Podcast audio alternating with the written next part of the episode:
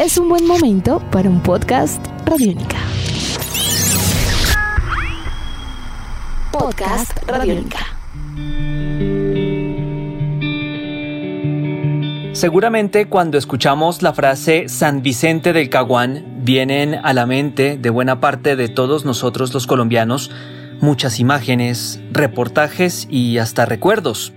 De un tiempo para acá, esta región ha vuelto a ser noticia y todo por cuenta del rafting, un deporte de aventura, ejemplo de paz, reconciliación y, más recientemente, de ecología y desarrollo sostenible. Este fin de semana venidero, las aguas del río Caguán estarán de fiesta y a continuación sabremos por qué.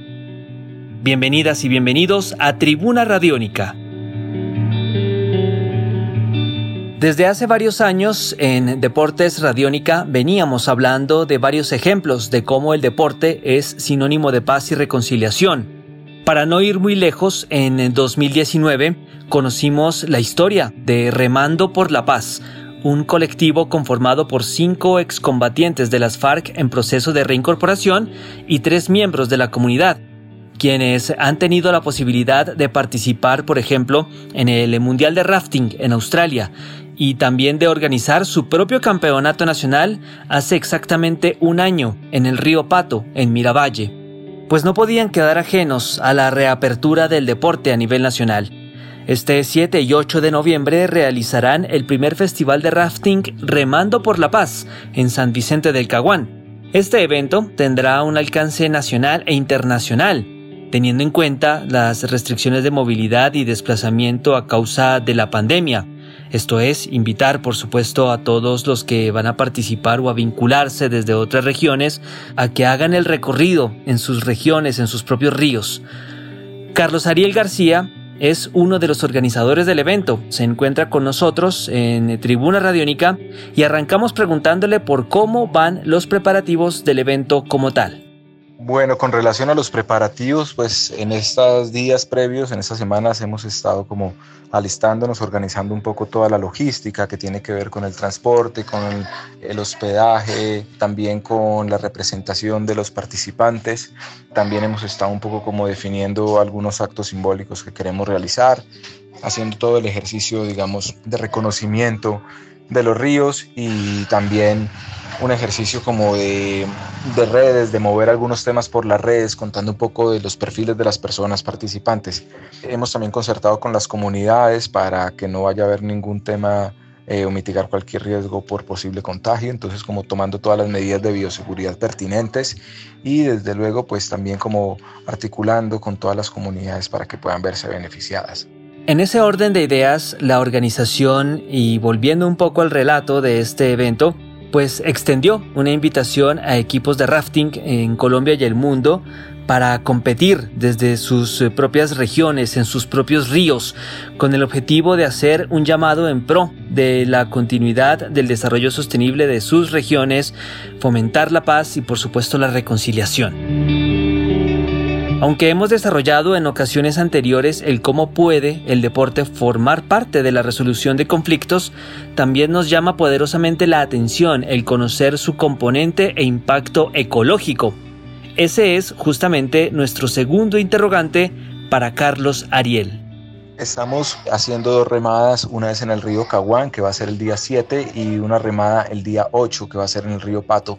Queremos con esto dar un mensaje también de la importancia de conservar las fuentes hídricas y conservar los ríos en el municipio de San Vicente del Caguán y en el Caquetá, porque creemos que es muy importante enviar el mensaje de los ríos libres, de proteger la naturaleza, de detener la deforestación y sobre todo también de generar opciones ¿sí? de inclusión económica y opciones que sean compatibles con la vocación del territorio.